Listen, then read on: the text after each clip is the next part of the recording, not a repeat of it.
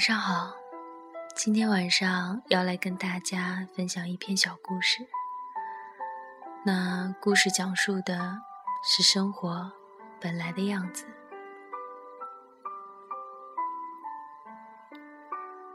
初中毕业以后，我便离开了父母，在另外一个城市上着高中。在那里，我遇到了一个小男孩。他的爸爸是卖山东煎饼的，每天下午六点，他都会准时到爸爸的小推车那儿。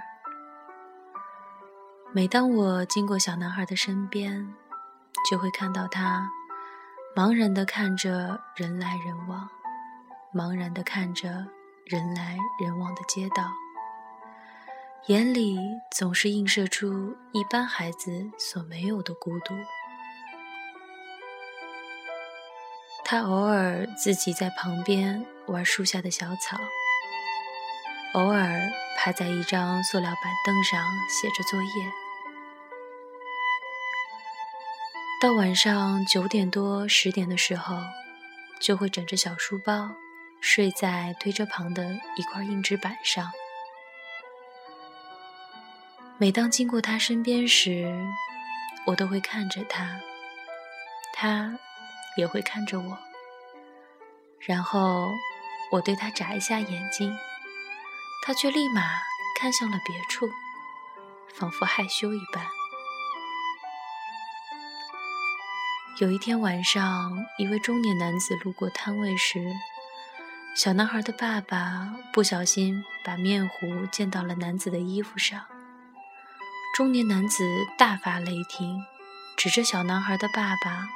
就开始谩骂。按照我国的传统和习俗，瞬间就吸引了大批的围观群众。小男孩的爸爸很是窘迫，一个劲儿的道歉，脸上尽是无奈和委屈。我透过人群看到了小男孩，他眼里。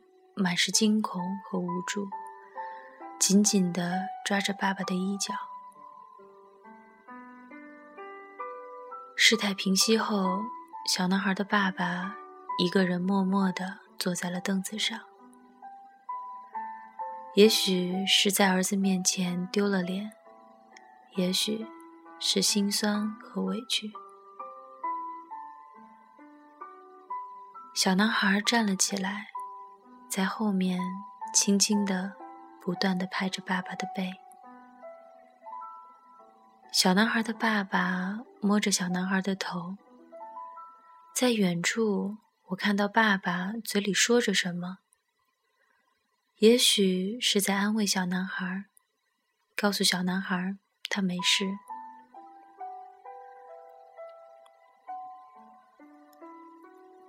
那时，我正好走到了后面。看到小男孩爸爸落寞的背影，看到了小男孩爬到了爸爸的腿上，然后抱着爸爸的脖子，手轻轻地拍着爸爸的背，眼睛里一扫往日的孤独，有的只是心疼。那一刻，我觉得心酸又温暖，只是突然。小男孩的眼里，竟流出了一滴一滴的泪来。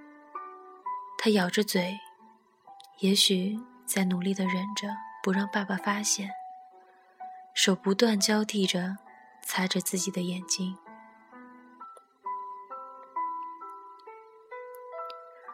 或许那时，我才渐渐明白，生活给予了那些相依为命、努力生活的人。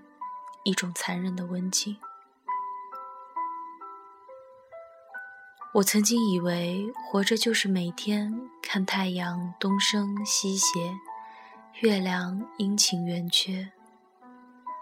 只是岁月总会领着我们一路前行，在沿途里捡到自己所碰见的答案。当年少时的轻浮和空洞被成长所填充。才明白一些挂在嘴边，诸如责任、坚持这样的褒义词，为什么是褒义词？人到了一定的年纪，才会突然开始对生活有了与以往截然不同的看法，而那个瞬间，便是成长。